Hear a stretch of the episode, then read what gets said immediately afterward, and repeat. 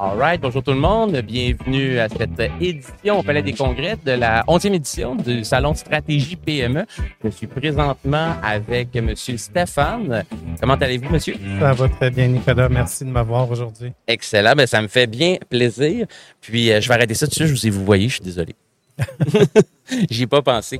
Euh, écoutez, peut-être la première question que j'aurais pour vous, ça serait peut-être euh, de savoir qui êtes-vous, puis euh, quelle est la mission de votre entreprise, quelle est votre raison d'être au day-to-day chez les clients que vous rencontrez? OK. Moi, mon nom, c'est Stéphane Surdec. Je suis un coach en développement de leadership. OK. Donc, euh, je travaille avec des entreprises de différentes grandeurs. Puis, dans le fond, la mission de l'entreprise, c'est d'aider des dirigeants à mieux communiquer ensemble avec leur équipe de direction, à mieux communiquer, à mieux collaborer, euh, et puis d'élever le niveau des conversations, d'éviter les non-dits. OK. Puis l'autre chose qu'on fait avec les équipes de direction, quand, dans notre travail en termes de les aider à augmenter leur collaboration, c'est que je leur enseigne quelque chose que j'appelle le leadership co-créatif, OK. qui dans le fond est une façon d'être un leader sans tout le temps avoir besoin d'être en avant, d'être capable d'être un peu plus, euh, laisser briller les autres, encourager les autres à briller, puis maximiser leur contribution. Est-ce qu'une belle analogie de tout ça serait un peu peut-être une, une meute de loups? Lorsqu'on les regarde se promener, bien souvent le leader, tu sais, il est complètement en arrière. Ce qu'il a mis en avant, c'est les plus jeunes, plus forts qui, qui ouvrent le chemin, des gens dans le milieu, euh, des fois femmes, enfants, des vieux, des, des- des plus vieux. Puis souvent le leader, il est plus en arrière, puis il s'assure que les gens avancent dans la bonne direction, il les laisse briller. Est-ce que c'est, c'est, c'est- est-ce que c'est une image qui représente ce que vous voulez dire ou je suis complètement off track? T'es pas complètement off track. OK, c'est bon. J'ai j'ai fait un événement dernièrement, puis il y a quelqu'un dans l'événement qui disait Toi, ton leadership, c'est le leadership des abeilles. OK, je connais pas. Fait que dans le sens que dans le leadership des abeilles, il y a la reine Oui. qui est au milieu de tout et tout le monde vit pour la reine, et en même temps, la reine, elle, elle fait rien. Puis les gens sont prêts à mourir pour la reine. Oui, puis les gens savent le travail qu'ils ont à faire, ils font le travail qu'ils ont à faire, mais la reine, dans le fond, est en retrait d'une certaine façon. Puis les leaders co-créatifs, ce qui est important, c'est de savoir quand est-ce que j'avance comme leader, quand est-ce que je me mets plus en avant et quand est-ce que je peux reculer? OK. Puis, est-ce que vous avez des... euh, sans, sans donner la conférence, je veux qu'on parle de votre livre aussi euh, brièvement par la suite, mais sans avoir nécessairement lu le livre, c'est une question tellement importante, celle que vous venez de poser pour des leaders. Est-ce qu'il y a des signes qui, qui, qui vous peuvent dire à quelqu'un qui est manager dans une entreprise, qui a une position de leadership, qui a une équipe, des signes où est-ce qu'on dit des fois, dans tel contexte, je devrais prendre la pôle, aller en avant, puis des fois, je devrais me reculer. Est-ce qu'on peut. L'exemple facile, là, Ok, ben, c'est ça que je, je cherche, oui. facile, facile, c'est que souvent, euh, moi, il y a quelque chose que je vois dans les entreprises que j'appelle le grand mensonge. OK. du développement de leadership. Puis le grand mensonge du déve- développement de leadership, c'est quand les équipes de ressources humaines ou quand des coachs à l'interne travaillent avec les gens dans leurs équipes, ils leur amènent des formules. Oui. Ils disent, il faut que tu poses plus de questions, il faut pas que tu donnes de solutions. Puis ça, c'est exactement la un exemple que je pourrais te donner pour ta question. C'est souvent, on va dire aux leaders dans les entreprises, non, non, euh, tu sais, des- un, un bon leader va poser des questions.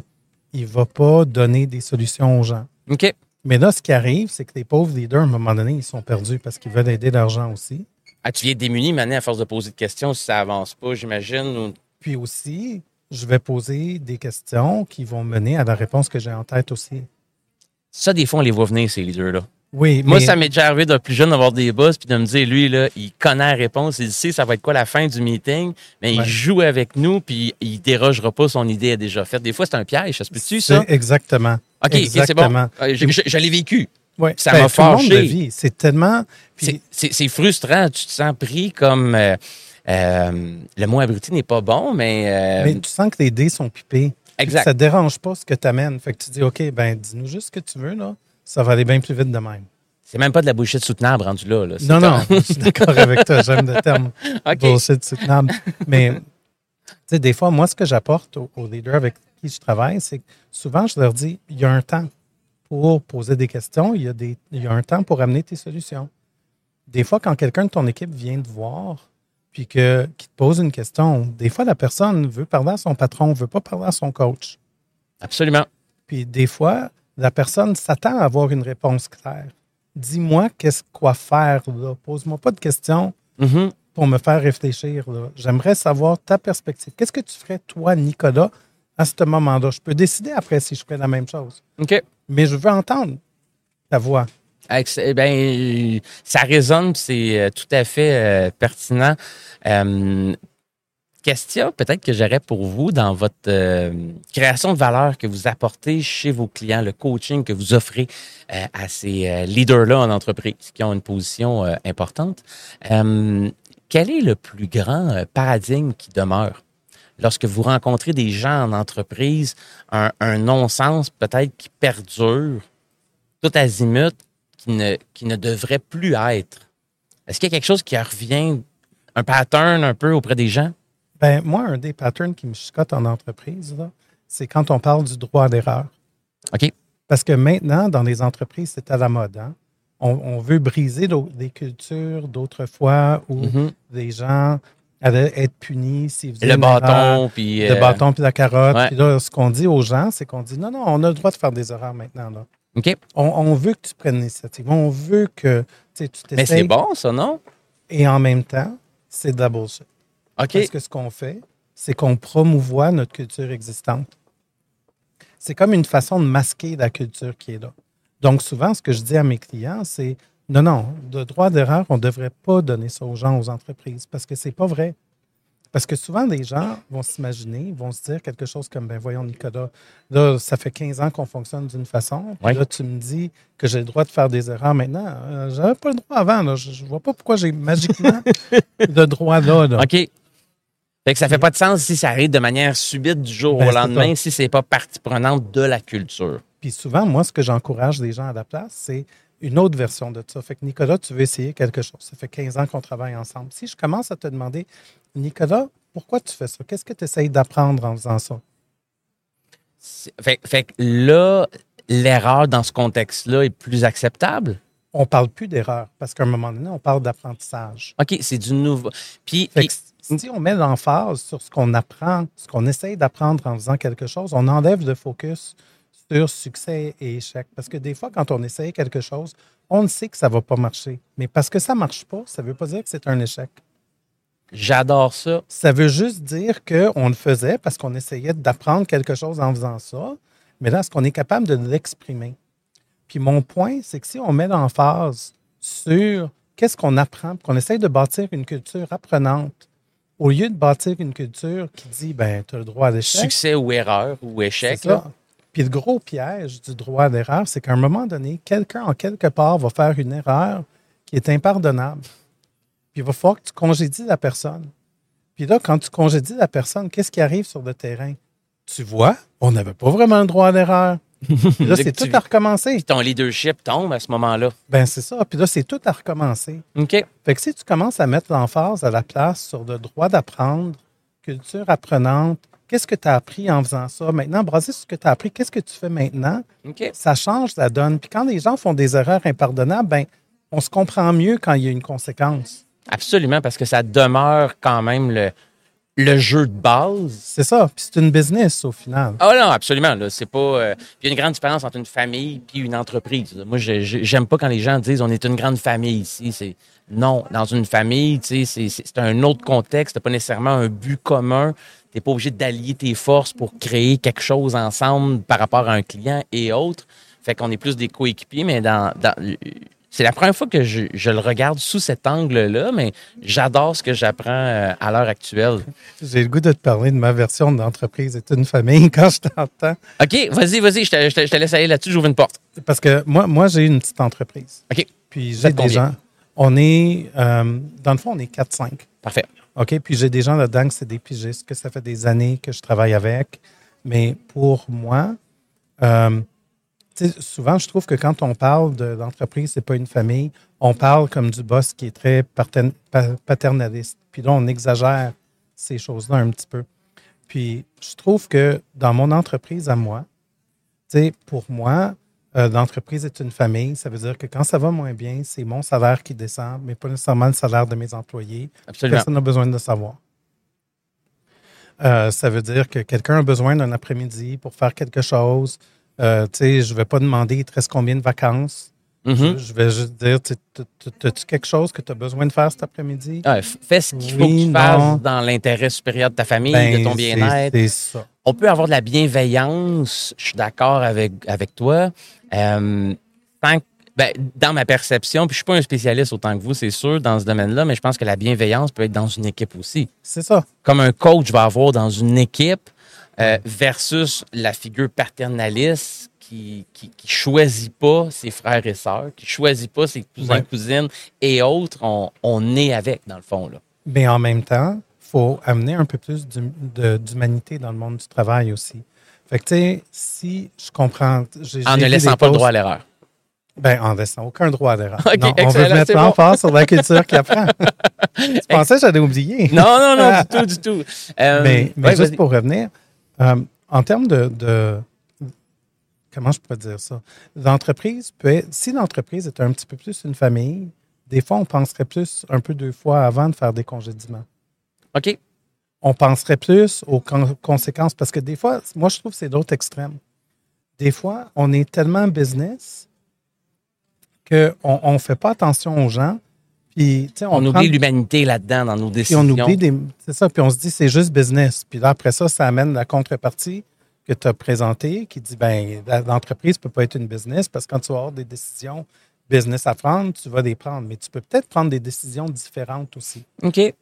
Fait que si, si, si je comprends bien, ça n'a pas à être 100% une équipe, une business et non plus 100% une famille. Il y a peut-être un juste Ben, milieu à gager là-dedans. C'est ça, puis voir ce que tout le monde est à l'aise, puis que ce soit vrai, puis que ce soit authentique. Je je veux pas non plus que, être une famille, c'est votre slogan de marketing, tu arrives là, puis c'est le bordel. Non, non, non, non, non. c'est pas mieux, là. Je suis 100% d'accord. Euh, écoute, euh, Stéphane, euh, peut-être à l'inverse de la première question que je t'ai posée, à savoir euh, paradigme qui demeure, est-ce qu'au courant des deux, trois dernières années, après certaines années de chamboulement, contexte et tout et tout, est-ce qu'il y a des choses dans les cultures d'entreprise que tu t'es dit, je vois que maintenant, ça, ça a le plus évolué? Euh, une lueur d'espoir par rapport à l'autre paradigme qu'on parlait avant, des choses qui changent. Ce qui évolue, c'est euh, les dirigeants essayent de trouver comment communiquer mieux avec leur gens. OK. Ils ne sont pas tout le temps équipés pour. Ils ne savent pas toujours comment s'y prendre. Mais les gens commencent à voir, certains leaders commencent à voir leurs limitations un petit peu plus. Puis là, est-ce qu'ils sont prêts à aller chercher de l'aide? Est-ce qu'ils sont prêts à travailler avec cette aide-là? Est-ce qu'ils sont prêts à grandir? Ça, c'est tout un autre jeu de questions. Mhm. Mais je trouve que l'importance de la Il y a communication. une prise de conscience, du moins, des leaders de dire, il y a quelque chose là. là. Oui. Puis d'autres choses que je vois qui changent, surtout avec les leaders avec qui je travaille, c'est le, le souhait d'être plus vulnérable avec leur gens. Que c'est correct de dire, tu sais, j'ai pas la réponse. Que c'est correct de dire, je passe un mauvais quart d'heure, là. Mhm. J'ai besoin d'un peu de soutien là, de mon équipe. Là. Excellent. Ben, euh, ça, ça démontre un, une initiative ou un début de, de changement de culture dans les entreprises si cette conscience-là euh, est prise, qui est souvent une première étape de constater qu'il y a peut-être pas un problème, mais une opportunité de s'améliorer. Ouais. Puis après ça, euh, euh, accepter d'aller demander de l'aide et tout. toutes les- L'autre série de questions, ça, c'est d'autres étapes. C'est un peu comme le deuil, le déni. On, en est conscient. Puis c'est- la courbe du changement qu'on apprend à l'école. Euh, euh, une question que j'aime poser, puis je vais la faire différemment avec, avec toi, Stéphane, c'est au courant de la dernière année, quel livre as-tu lu qui t'a le plus marqué? Cependant, sur la table, j'ai devant moi un livre que, que vous avez et que tu as écrit. Oui. Euh, ben, écoute, j'ai plus le, le, le goût de diriger ma question. Euh, Qu'est-ce qui t'a poussé à écrire ce livre-là? Quelles étaient les motivations? Puis c'est quoi l'intention du livre? OK. Ben, le livre s'appelle The Way of the Co-Creative Leader. OK. Puis, euh, dans le fond, Why a title in English? parce qu'il est écrit en anglais. OK. Puis moi, la plupart du temps, quand je communique, ça, ça fait des années que j'écris, que je communique, que beaucoup de ce que je fais, c'est en anglais. OK. Et puis l'auditoire est plus large aussi au final. Parce que je me suis sûr, souvent ben oui, ben demandé, ah, on est au Québec, pourquoi tu ne l'as pas au français, en français? Mais ce qui est important à comprendre, c'est que moi, c'était ma plus grosse dépense de marketing l'an passé, de produire ce livre-là. Fait qu'on veut le reach plus, plus vaste possible, c'est sûr. OK. Mais la raison de l'écrire, c'est que j'avais un message À propos du leadership co-créatif. Puis ça, j'en parle depuis 2015. C'est- un peu drôle comment c'est né. aussi, parce que j'étais dans une conférence à Montréal. J'étais à un événement, je présentais quelque chose, puis des gens, dans le temps question-réponse, ils me demandent, Stéphane, c'est quoi la plus grande chose que les leaders ont besoin de développer? Puis là, j'ai comme juste comme défilé un paquet de choses. Puis là, j'ai fini en disant, écoutez, c'est simple. Dans le fond, les leaders ont juste besoin d'être plus co-créatifs avec l'argent. C'est comme ça que c'est né. OK. Une soirée à 8 heures le soir. Pour synthétiser en une phrase qui a été déboulée d'expérience en vous posant la question qu'est-ce qu'ils ont besoin d'apprendre, ces leaders-là? Puis, puis on en a parlé un petit peu tantôt du, mot co-créatif, qui honnêtement, c'est c'est nouveau dans mon langage d'entreprise. J'entends rarement ce terme-là. Euh, tantôt, vous m'avez dit, est-ce que co-créatif, c'est savoir quand prendre le lead puis quand être plus en recul? Est-ce que c'est, ça en est une bonne définition? Peut-être élaborer un peu sur. Euh, Pour moi, le, leadership co-créatif, c'est quoi, ouais? Ça vient d'un endroit où c'est Gallup qui fait un sondage à chaque, à chaque année sur l'engagement des employés. Puis dans des dernières années, au moins dans les dix dernières années. C'est épouvantable, les résultats. Ah au-dessus de 70% des gens qui se sentent désengagés au travail. Qui ne voient pas le sens au travail, que leurs batteries d'énergie sont vides. Que... C'est ça. Puis l'idée là-dedans, c'est qu'en tant que leader, on a une responsabilité dans ça. C'est nous qui contribuons à ces cultures-là. C'est nous qui créons ces cultures-là. C'est notre responsabilité de les changer. Le problème, c'est qu'on ne sait pas toujours comment.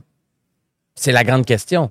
Le pourquoi, le quoi, on a une idée, mais le comment, souvent, c'est ça la question qui tue. Là. Puis ce que j'ai essayé de faire à travers le livre, si je continue l'histoire de comment c'est né, j'ai écrit un article, je l'ai publié sur Forbes, quelqu'un l'a lu. Puis il a dit Hey, écrirais-tu un, article pour notre site à nous pour éduquer les gens? Fait que j'ai dit OK, cool. Euh, in English? Ben oui, in English. fait que là, il me demande Qu'est-ce que tu veux écrire? Hey, les cinq compétences fondamentales. OK. Puis je les ai inventées ce jour-là. Et depuis ce jour-là, c'est des cinq compétences fondamentales que je parle, que je parle dans le livre. Qui sont, expliquées. Puis on a la, entre guillemets, une méthode, comment l'appliquer. Est-ce qu'on retrouve des. Tu sais, souvent, euh, je je ne suis pas un spécialiste du leadership au même niveau que, que toi, c'est certain, mais souvent, quand on veut euh, créer une, culture, un leadership, ça, ça prend des rituels pour avoir une culture d'entreprise. Un peu comme l'Église l'a fait dans le temps et ainsi de suite. Est-ce qu'on retrouve une méthodologie, des rituels qu'on devrait mettre en place, des façons de faire pour outiller un leader à mettre ça en place dans l'entreprise? Tu vois, moi, je ne vois pas ça comme quelque chose à implémenter. OK. Moi, je vois ça comme un parcours de développement pour les leaders. Développement personnel ou dans l'intérêt supérieur de l'entreprise pour lequel ils travaillent? Les deux. les deux. dans le fond. On ne peut pas dissocier les deux. Non, parce que comme leader, faut que tu évolues. Tu sais, souvent, ce que j'aime pas quand on parle de cadre, quand on parle de choses à mettre en place, c'est que c'est des formules. Mhm. C'est des formules magiques qu'on donne au monde. Oui. Puis des formules magiques, souvent, ça marche pas.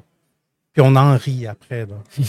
c'est pas ça qu'on va retrouver dans le livre. C'est pas ce qu'on retrouve. OK, puis c'était pas une question piège. Non, pas du tout. Non. Je ne l'ai pas pris comme ça. OK. Mais dans le livre, ce qu'on parle, c'est le, le premier tiers du livre, on va parler une partie de la base de ce que j'enseigne euh, en termes de développement de leadership. Puis jusqu'à ce que tu aies développé cette base-là, pense même pas au leadership co-créatif. OK. Pense-y même pas parce que c'est Tu as des fondations à mettre en place avant de te rendre jusque-là, comme un peu une pyramide de Maslow, si on veut, besoin primaire. Puis ta fondation, c'est en gros, c'est de comprendre ton impact, comprendre comment toi tu contribues aux situations. Puis je le résume à une question qu'est-ce que ton leadership génère? OK. Fait qu'est-ce que ton, tu te retrouves dans une situation avec ton équipe, tu fais du brainstorm, euh, tu poses une question, tu réponds toi-même à ta question. Qu'est-ce que ça génère? Ça génère qu'éventuellement, ton équipe va arrêter de te répondre parce qu'ils se disent, Nicolas, il y a la réponse anyways. Il va répondre. Mais le jour que tu arrêtes, tu poses ta question, tu arrêtes sept secondes. Sept petites secondes. Qui peuvent être des fois énormes. Pour toi. Parce que, parce que tu peux, tu peux, ça doit être complexe des fois dans ce niveau de coaching-là parce qu'il y a des égaux qui sont brisés des fois. Exactement. Ça, ça doit tuer, ben pas tuer des gens, mais ça doit sidérer des gens. Puis 7 secondes peut être une éternité à ce moment-là. Moi, je me remets dans plein de contextes dans l'entreprise. Je t'écoute parler, puis, puis déjà, je sens en moi monter une, euh, une émotion. Là, qui... Oui, puis tu vois, moi, j'appelle ça ton leadership game. C'est comment est-ce que tu. De quoi tu as de l'air comme leader?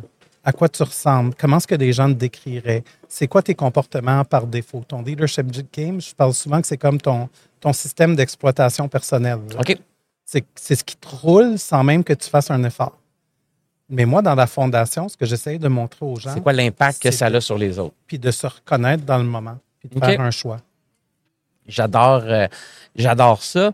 Est-ce que vous avez un truc euh, lorsque vous êtes devant un, un leader puis vous lui posez ces questions-là fondamentales sur son, son leadership game puis l'impact qu'il y a pour euh, ramener la personne dans un état pour apprendre puis pas être dans l'ego? Des fois, j'en vois des leaders qui ont un ego immense. Ça doit être un défi, ça. Si, à moins que Pour je me certains, trompe. Là. oui. Non, non, tu as raison. Tu as raison. Puis de- de- des fois, ce qui cause le défi, c'est que c'est leur identité. Puis là, tu challenges leur identité personnelle. Puis là, c'est là que le conflit arrive. Parce que c'est comme mon identité, j'ai pas le goût de la changer. Là. Fait que vous, pour le désamorcer, c'est le root cause analysis, le jusqu'à l'identité personnelle, comment est-ce qu'on se définit point, nos des valeurs fois. des fois, OK? C'est ça. Puis des fois, moi, mon approche, c'est beaucoup de prendre les gens où ils sont. OK. Fait que moi, je vais pas prendre un leader et dire Nicolas, quand tu fais ça, c'est pourri. On n'aurait pas de Je vais dire Nicolas, qu'est-ce qui arrive quand tu fais ça? OK. Qu'est-ce que ça t'apporte? Qu'est-ce que ça a créé dans la salle? Qu'est-ce que ça a fait? C'est ça que tu voulais créer. Ah, c'est- c'est c'est- c'est- c'est des belles grandes questions, honnêtement, qui ça. portent à réfléchir. Je refais le pont avec ce que tu as dit tantôt, que c'est le développement de l'individu, mais dans l'intérêt de l'entreprise aussi. Tu peux pas dissocier les deux. Moi, j'ai- retenu ça tantôt, puis, puis de la façon que tu me l'expliques là, je, je refais ce pont-là. Puis je, juste pour dire, je pousse ça plus loin, même pour le leadership co-créatif. Je dis, c'est même pas juste au travail, c'est partout dans ta vie. Comment est-ce que tu peux être un parent? Parce qu'on est leader quand on est Je suis la même personne personnelle qu'au travail. Ben, exactement. Ça, c'est clair. J'ai j'ai pas deux euh, poker face d'un bord ou de l'autre. J'essaie d'être le plus euh, authentique possible. C'est ça. Mais comment est-ce que je peux être un leader avec mes enfants? Comment est-ce que je peux être un leader dans mon couple? Comment est-ce que je peux être un leader dans ma communauté? C'est exactement le même leadership que tu vas amener en entreprise. Tu es la même personne, comme tu dis. Puis, puis, puis je vais être tannant, là, mais redonnez-moi la définition du leadership co-créatif. C'est comment maximiser l'utilisation de l'intelligence collective dans notre organisation. On va te le mettre comme ça au plus simple. Merci, c'est bon. Puis, euh, si je vous demandais, c'est c'est quoi le key takeaway qu'il faut qu'on retienne du livre? Le key Le- ouais. takeaway, c'est qu'on est tous des humains. Puis on peut tous grandir puis apprendre, mais ça prend la volonté de le faire. Puis c'est une fois qu'on y met la volonté, une fois qu'on y met l'énergie, euh, une fois qu'on va chercher l'aide qu'on a de besoin, puis l'aide qu'on a de besoin peut être toutes sortes de choses. Ça n'a même pas besoin d'être moi, ça peut être un psy, ça peut être Mhm. un autre coach, ça peut être n'importe quoi, mais qu'on aille chercher le support qu'on a besoin pour grandir comme leader parce que, Faites-vous accompagner. oui, allez chercher le soutien. J'adore ça. Euh, très bon key takeaway. Euh, dans le contexte de votre création de valeur chez vos clients, encore une fois, Mhm. Lorsqu'au podcast, on aura l'opportunité de rencontrer euh, M. Pierre Fitzgibbon, le ministre de l'Économie et de l'Innovation, pour faciliter la vie de vos clients avec le- les services que vous apportez, quelles questions aimeriez-vous lui poser? Ça, c'est une bonne question. Tu m'en avais, par- tu m'en avais parlé avant, OK? C'est rare que je fais ça. D'habitude, moi, je veux Ouais. du spontané. Là. suis pas la personne la plus politique au monde. C'est, correct. Mais, mais moi, la question que je me pose tout le temps par rapport aux politiciens, c'est comment est-ce qu'on fait pour se donner une augmentation en tant que membre de Parlement, juste avant de négocier? De 30 000 Ouais, juste avant de négocier avec les employés de l'État et de dire non, on n'a pas d'argent pour vous. C'est quoi le sens de ça? J'ai aucune idée. Le- euh, ah, parfait. Je ça, rajouterai ça pas parce qu'on pourrait aller loin dans cette question-là, mais elle est, elle est excellente. Puis, puis ça rejoint plein de notions de leadership Oui. qu'on a déjà parlé, cette question-là, fait qu'on reste dans votre domaine euh, d'expertise. Euh, Stéphane, on, euh, par exemple, on va peut-être euh, aller prendre une marche dans un parc tantôt. Mhm. On se promène, on, boit un café pour continuer à philosopher sur votre domaine qui est passionnant. Euh, puis, je trouve une baguette magique par terre. Puis étant quelqu'un de généreux, du moins je- j'espère, euh, je, vous, je vous la donne. Puis vous avez un vœu euh, à- que vous pouvez exaucer. Euh, il est possible de faire n'importe quoi. Les émotions des gens, le temps, l'argent n'est pas un obstacle. Mais à l'intérieur de votre entreprise, qu'est-ce que vous faites comme vœu? Qu'est-ce que vous changez? Dans mon entreprise Ouais. à moi? Ouais. Ce que je change, c'est que les. C'est pas nous qui cherchons nos clients, mais nos clients viennent à nous parce qu'on est tellement fascinant dans ce qu'on partage, dans ce qu'on fait. On a tellement un impact réel que les gens disent c'est ça que je veux, puis c'est eux autres qui vont, nous- qui vont le faire avec nous. Que un, un leader d'entreprise euh, parle à son équipe ou dise euh, Amenez-moi. Stéphane ici, j'en ai de besoin avec. Je, euh, te, je te dis ça, ça fait drôle à dire, mais Ben, moi, ça fait des années que je partage sur les médias sociaux, que j'écris, puis j'ai tout le temps un peu l'impression d'être un secret bien gardé. être en sous-marin dans l'industrie un Ben, peu. ou- ça. Puis il y a un côté de moi qui dit Et si je l'étais plus? Ah, OK. Qu'est-ce que ça changerait dans le monde? Qu'est-ce que ça changerait dans la vie des gens? Je- eh ben, excellent euh, choix de baguette magique. Euh, J'adore ça. Euh, Stéphane, euh, vous côtoyez, j'imagine, beaucoup de gens dans votre domaine, différents leaders même que vous accompagnez peut-être au niveau coaching euh, et tout et tout. Si on avait une troisième personne à inviter avec nous au chalet pour poursuivre la discussion, l'amener à un autre niveau, quelqu'un d'inspirant qui aurait de la, du jus à donner à notre discussion, on invite qui? Connu ou pas connu? Oh, ça, c'est vous choisissez, là. Ça, c'est tout azimut. Ça, ça, je mets pas de. J'irai pas cerner. euh, J'ai un leader avec qui je travaille, un, un- un de mes clients préférés, qui s'appelle euh, Martin Labonté. Puis c'est un leader Quelle entreprise? euh, pour Bell, Bell Canada. OK. Puis, ce qui est intéressant avec Martin, c'est que c'est un leader qui cherche tout le temps à apprendre. C'est un leader qui cherche tout le temps à avancer, à aller plus loin. Puis, à l'avoir comme invité, il saurait nous poser des bonnes questions, puis il saurait partager un bagage d'expérience, de choses appliquées qu'il essaye dans son quotidien. J'adore ça. Puis, euh, Martin Labonté. Oui. Si Martin est avec nous, il nous pose quelques questions. Ah, c'est une bonne. Là, comme ça, je ne saurais pas te répondre sur le coup. Là, Là, tu m'as pris au dépourvu. là. Ah, là, j'essaie d'être- du tac au tac avec, Ouais. avec toi, Stéphane. c'est pour ça. Mais écoute, euh, sinon, on essaiera peut-être de le rejoindre. Si ça il tente de venir nous voir, euh, ça va me, ça, ça va me faire plaisir. Puis, euh, peut-être dernière question que j'ai pour toi. Euh, on, on, on- on se connaît pas, on se rencontre là, puis tu sais, déjà je parle, puis ça me remplit d'énergie notre discussion. Puis euh, moi, je crois que les gens, on, on- on se doit d'alimenter notre feu intérieur. Ouais. Est-ce que tu as une routine? Est-ce que tu as quelque chose que tu retournes faire? euh, euh, un, un- livre que tu aimes retourner lire? euh, peu importe, pour qui t'aide à alimenter ce feu-là intérieur pour, euh, pour avoir de l'énergie, pour... euh, Est-ce que tu as une... Ce que je fais pour aller chercher de l'énergie, moi, je suis plus le genre qui me ressource par moi-même. OK. Puis, euh, moi, je fais des exercices de respiration ou je fais de la méditation. Méditation pleine conscience, puis... euh, Oui. OK. Oui, puis les exercices de respiration, c'est des exercices de respiration pleine conscience. Ça me ramène à moi. Ça me ramène à être présent pour les gens. Parce que quand tu fais du coaching, c'est important vraiment ton niveau de présence guide la qualité des échanges que tu peux avoir avec les gens.